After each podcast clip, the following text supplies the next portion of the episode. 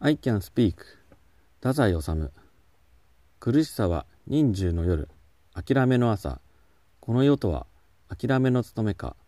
わびさの耐えか。若さかくて火に虫食われゆき幸せも功労のうちに見つけしとなむ。我が歌声を失いしばらく東京で無意図食してそのうち何か歌でなくいわば生活のつぶやきとでも言ったようなものをボソボソ書き始めて自分の文学の進むべき道少しずつその己の作品によって知らされまこんなところかなと多少自信に似たものを得て前から伏案していた長い小説に取り掛かった。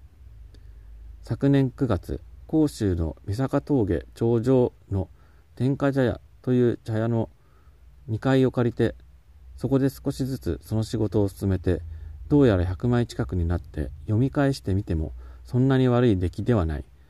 新しく力を得てとにかくこれを完成させぬうちは東京へ帰るまいと三坂の木枯らし強い日に勝手に一人で約束した。バカな約束をしたものである。9月10月11月三坂の歓喜耐え難くなった。あの頃は心細い夜が続いた。どうしようかと散々迷った。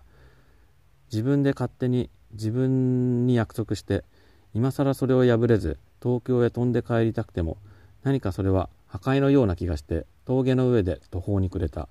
甲府へ降りようと思った。甲府なら東京よりも暖かいほどでこの冬も丈夫に過ごせると思った。甲府へ降りた。助かった。変な咳が出なくなった。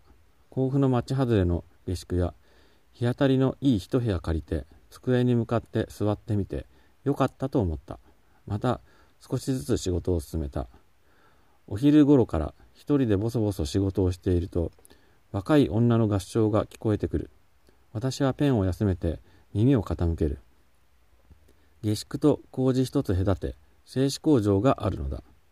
そこの女工さんたちが作業しながら歌うのだ。中に一つ際立っていい声があってそいつがリードして歌うのだ。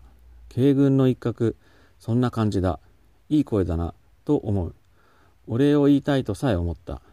工場の塀をよじ登ってその声の主を一目見たいとさえ思った。ここに一人わびしい男がいて毎日毎日あなたの声でどんなに救われているかわからない。あなたはそれをご存じない。あなたは私を私の仕事をどんなにけなげに励ましてくれたか。私は真からお礼を言いたい。そんなことを書き散らして工場の窓から投げ踏みしようかとも思った。けれどもそんなことをしてあの女工さん驚き恐れってふっと声を失ったらこれは困る。無心の歌を私のお礼がかえって濁らせるようなことがあっては罪悪である。私は一人でやきもきしていた。恋かもしれなかった。2月寒い静かな夜である。工場の工事で水管の荒い言葉が突然起こった。私は耳を澄ました。ば、馬鹿にするなよ。何がおかしいんだ。